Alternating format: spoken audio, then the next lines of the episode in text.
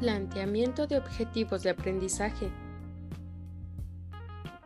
Déjate platico que los objetivos representan las metas de aprendizaje que queremos alcanzar con la acción formativa y suponen, a su vez, la base para establecer criterios en la selección y secuenciación de los contenidos y en la evaluación del proceso de enseñanza-aprendizaje.